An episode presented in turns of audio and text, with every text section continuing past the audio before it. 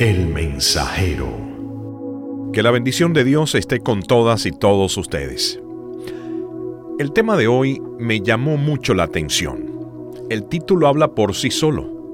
Déjate encontrar por el Señor y enamórate de Él. Enamorarte de Dios, enamorarte de Jesús.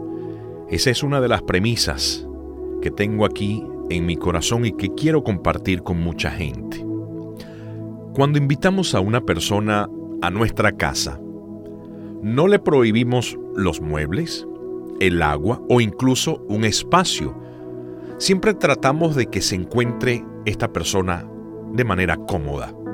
Igual debe ser con el Señor.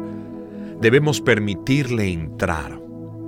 Pero no entrar con condiciones, sino dejar que se encargue de cada una de las áreas de nuestra vida permitiéndole que ponga en orden lo desordenado y limpie todo lo que esté contaminado.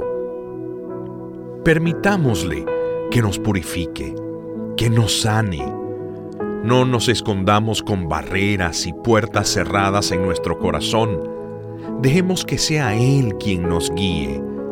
Dejemos que sea Él quien nos oriente constantemente. Pero como humanos, siempre queremos limitar a Dios. Nos da temor, nos da temor dar todo el acceso completo a Dios, permitiéndole que entre y cambie lo incorrecto en nuestras vidas. Nunca es fácil exponernos y revelarnos delante de alguien.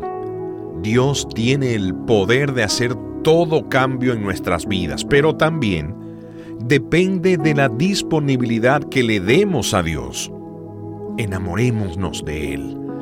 Vamos a enamorarnos de Dios.